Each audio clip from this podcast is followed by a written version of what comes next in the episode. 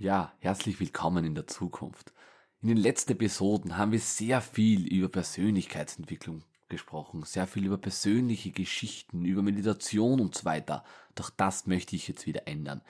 In den nächsten Episoden gehen wir viel mehr auf die Zukunftsthemen ein. Beispiele hier sind zum Beispiel die Energie, wir gehen aufs Klima ein, wir reden ein bisschen über Bitcoin und so weiter und so fort. Das Problem, das Grundproblem unserer Gesellschaft sind die Klimaprobleme. Wir müssen den Klimawandel stoppen bzw. reduzieren. Treibhausgaseffekt kennt jeder, ist ja nichts Schlimmes. Ohne Treibhausgaseffekt könnten wir gar nicht leben, es wäre viel zu kalt. Es wird kein flüssiges Wasser vorhanden sein. Aber der Treibhauseffekt schnellt seit den letzten Jahren extrem nach oben. Der Grund ist hierfür die Treibhausgase bzw. das CO2. Also, wir müssen jetzt mal schauen, wie können wir das CO2 reduzieren. Und darum geht es heute in diesem Podcast. In den Links bzw. in den Show Notes findet ihr alle Links, was ich heute besprechen werde, auch die ganzen Daten und so weiter. Das heißt, schaut gerne da vorbei, könnt euch mehr einlesen und auch einige Grafiken anschauen. So, als erster starten wir aber mit den Sektoren. Also wir können ja die ganzen Treibhausgase können wir in unterschiedliche Sektoren einteilen. Also der erste Sektor, also der größte, ist Energie und Industrie. Also die Daten beziehen sich jetzt nur auf Österreich. Dass ihr es wisst. Also Energie und Industrie machen circa so um die 45% aus der Treibhausgasemissionen in Österreich. Dann haben wir den Verkehr, der ist um die 30% Dann Gebäude und Landwirtschaft jeweils 10% Und dann gibt es noch so 3% Abfallwirtschaft oder 3% fluorierte Gase. Also, wir werden aber nur über die größeren reden. Also, wie man auch in der Grafik sieht, also in den Quellen, die Änderung der Emissionen zwischen 1990 und 2019, da hat sich enorm viel getan. Also zum Beispiel in der in den Gebäudeindustrie, also im Gebäudesektor, in der Landwirtschaft, in Energie und Industrie, Abfallwirtschaft, alles hat sich reduziert um minus 1,9 Millionen Tonnen zum Beispiel. Landwirtschaft minus 1,4, Gebäude minus 4,7 Millionen Tonnen CO2-Äquivalent. Nur das Problem ist der Verkehr. Der hat sich nicht reduziert von 1990 bis 2019, sondern 10,2 Millionen Tonnen wurde das erhöht. Also, das ist nicht gut. Wir haben im Energie- und Industriebereich eine Verringerung der Treibhausgasemissionen von minus 3,9 Prozent. Ist okay, das ist einmal eine Verringerung, ist mal der richtige Weg. Doch beim Verkehr haben wir eine Veränderung von 74,4 Prozent. Aber nicht negativ, sondern positiv. Das heißt, die Treibhausgasemissionen haben sich von 1990 bis 2019 um 74,4 Prozent im Sektor Verkehr erhöht. Das ist einfach der komplett falsche Weg. Das sollte mindestens auf Null sein oder wenigstens ein bisschen reduziert werden. Und was haben wir? Wir haben eine fast Verdopplung. Bei den Gebäuden schaut es auch sehr gut aus, so um die 37% negativ. Das heißt, 37% der Treibhausgasemissionen im Sektor Gebäude wurde eingespart in den letzten, sagen wir jetzt einmal 30 Jahren. Also schauen wir uns die Landwirtschaft an. Wir haben eine Reduktion von 14, also um die 14% Das ist einmal sehr gut, das ist der richtige Weg. Die Produktion ist ja ungefähr gleich geblieben, weil wir essen ja nicht mehr oder nicht weniger, wir essen ja immer gleich viel. Das heißt, es ist ein sehr neutraler Markt, können wir jetzt sagen. So ein neutraler Sektor. Das ist ein gutes Zeichen, dass wir da schaffen, 14% mal zu reduzieren. Natürlich, es geht mehr. Aber welche Lösungen gibt es jetzt überhaupt, dass wir das noch mehr reduzieren können? Nur mal ein paar Denkanstöße, also diese Episode sollte euch Denkanstöße bieten. Jetzt nicht noch die perfekte Lösung. Wir werden in den nächsten Episoden mehr über die Lösungen reden. Aber diese Episode zeigt einfach auf, was könnte man eigentlich machen, was ist langfristig, was könnte man gleich machen und was ist so eher, okay, da haben wir noch 20, 30 Jahre brauchen wir dann noch. Also, Lösungen der Zukunft der Landwirtschaft, zum Beispiel auf den richtigen Dünger achten. Der Dünger kann umweltschädlich sein braucht man den Dünger überhaupt so viel auf diesem Ort? Weil oft sehe ich noch immer, dass so viel gedüngt wird auf Flächen, wo man eigentlich keinen Dünger braucht. Kommt der Dünger wirklich bei den Pflanzen an? Ist er nicht umweltschädlich? Oder ist er vielleicht umweltschädlich? Dann müssen wir das reduzieren. Wir müssen die Treibhausgase geringer machen. In der ganzen Landwirtschaft können wir die ganzen Maschinen umrüsten. Wir können erneuerbare Energien auf den Dächern von den Ställen betreiben. Die Antriebsart zum Beispiel auch um überlegen. Okay, vielleicht elektrisch mit Batterien vielleicht nicht, aber vielleicht Wasserstoff in Zukunft oder jetzt die Biofuels. Warum nicht? Das würde gehen. Wir können auch schauen, dass wir die Tierhaltung optimieren. Wie können wir da CO2 oder die Treibhausgase einspeichern? Zum Beispiel mit der Fütterung. Irgend so, ich, ich bin jetzt kein Landwirtschaftsexperte, aber vielleicht eine äh, Methan verringernde Fütterung. Und wie schaut es mit der Tierhaltung aus? Wie schaut es mit der Tiergesundheit aus? All diese Faktoren spielen ja auch eine Rolle. Natürlich die Lebensmittelverschwendung, ob man das jetzt in die Landwirtschaft wirklich hineinkönnen kann. Ich habe es jetzt einmal gesagt, ja, nehmen wir mit. Lebensmittelverschwendung, es ist enorm. Schau mal dir selber an, wie viel Lebensmittel schmeißt du am Tag in der Woche weg, weil es abgelaufen sind, weil es schimmelig sind, weil es nicht mehr essen kann und so weiter. Das ist brutal, oder? Schau mal in deiner Umgebung. Und zu guter Letzt natürlich PV aufs Dach, wie schon gesagt, mit erneuerbaren Energien, da kann man eigentlich viel machen. Das sind jetzt einmal die groben Aspekte, was mir so schnell eingefallen sind. Nächster Sektor sind Gebäude. Gebäude, wie schon gesagt, um die 37% reduziert von den letzten 30 Jahren. Warum ist das passiert? Ne, grundsätzlich, wir haben sehr viel Solaranlagen gemacht, also wo man wirklich das Wasser am Dach zum Beispiel herumlaufen lassen. Das Wasser erwärmt sie dadurch und dann nehmen wir das zum Beispiel zum Waschen, zum Heizen und so weiter. Ähm, Geothermie, Wärmepumpen, Biomasse wurden einfach mehr gefördert und man hat geschaut, dass Heizöl und Erdgas ein bisschen wegkommen. Also auch meine Großeltern haben jetzt seit, ich glaube, einem Jahr jetzt eine Biomasseanlage. Unglaublich cool. Das ist ganz einfach, weil sie haben zuerst Heizöl gehabt. Natürlich, es kostet ein bisschen was, du kriegst gefördert und so weiter. Aber im Endeffekt kommst du ja auf die gleiche Summe am Schluss und du bist einfach CO2-neutral. Das heißt, natürlich, Biomasse stoßt auch CO2 aus. Aber genau dieser CO2-Ausstoß hat zuerst der Baum aufgenommen. Das heißt, es ist grundsätzlich neutral. Natürlich, wir brauchen auch hier Lösungen. Welche Lösungen könnte man sein? Eindeutig Öl- und Gas- und Ölheizungen im Neubauten einmal verbieten. Das heißt, jetzt, wenn wer eine neue Wohnung, ein neues Haus baut, dass da auf gar keinen Fall mehr eine Gas- und Ölheizung reinkommen kann. Beziehungsweise, wenn dann nur mit einem CO2-Abscheider zum Beispiel oder andere Treibhausgasabscheider, dann sage ich okay, aber grundsätzlich verbieten.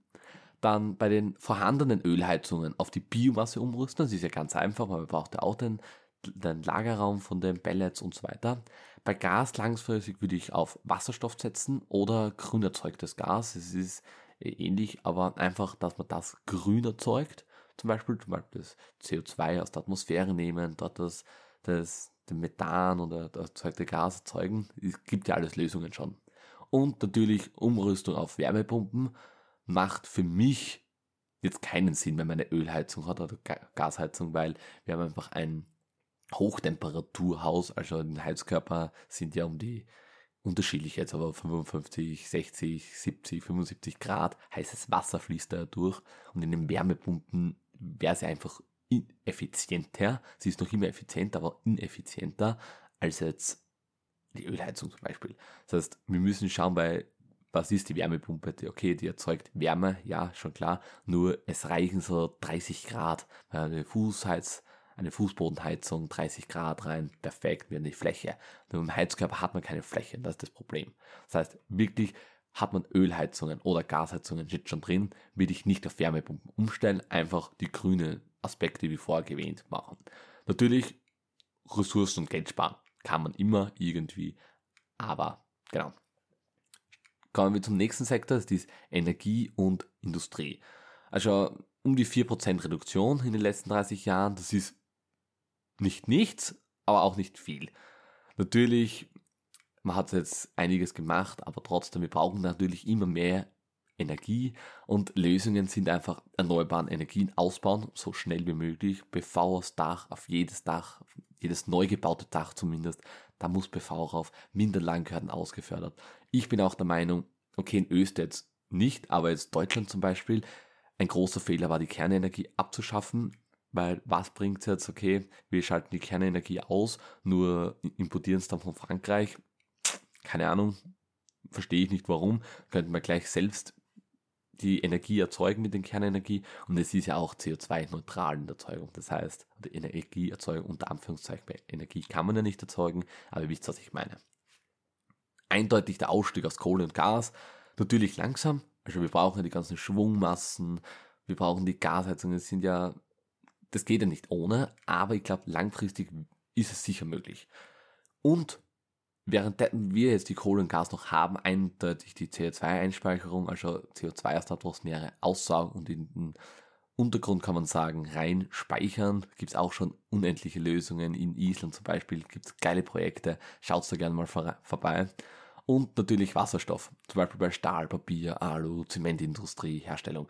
Unbedingt auf Wasserstoff setzen. Das die Zukunft eigentlich. Und ja, es gibt auch viele Lösungen.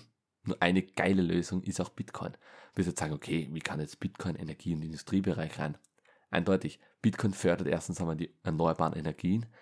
Sie stabilisiert das Stromnetz, was ein enormer Vorteil ist. Und man kann in Deutschland bis zu 4 Milliarden Euro durch das Bitcoin sparen. Ja, und wie? Dazu gibt es ab nächster Woche eine spezielle Folge. Da gibt es die Top-Neuigkeiten von mir, weil ich kann es leider noch nicht verraten, aber ihr werdet es hören, es wird fantastisch werden. Das heißt, folgt mir jetzt schon auf dieser Plattform. Mache die Glocke natürlich an, dass du die nächste Folge nicht verpasst. Glaub mir, sie wird mega. Aber Bitcoin kann eine richtig geile Lösung sein. Und ich glaube, ohne Bitcoin ist es auch nicht schaffbar. Beziehungsweise schon schaffbar, aber viel, viel, viel schwerer. So, kommen wir zum nächsten Sektor. Das ist die Abfallwirtschaft. Ich selbst bin ja Abfallbeauftragter, beziehungsweise habe die Ausbildung gemacht. Also ich weiß, um was es genau geht.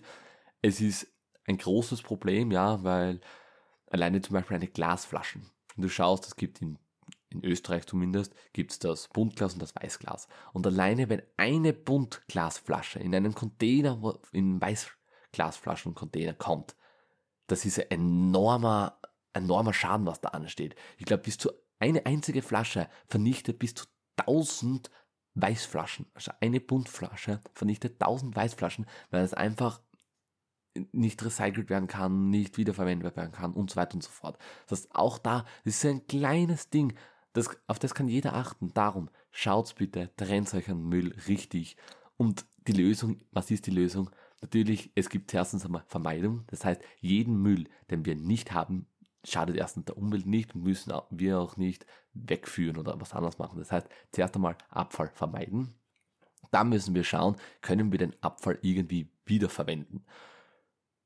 Natürlich gibt es einige andere, zum Beispiel eine Autobatterie wird nach acht Jahren wiederverwendet für die Industrie, als Speicherung und so weiter.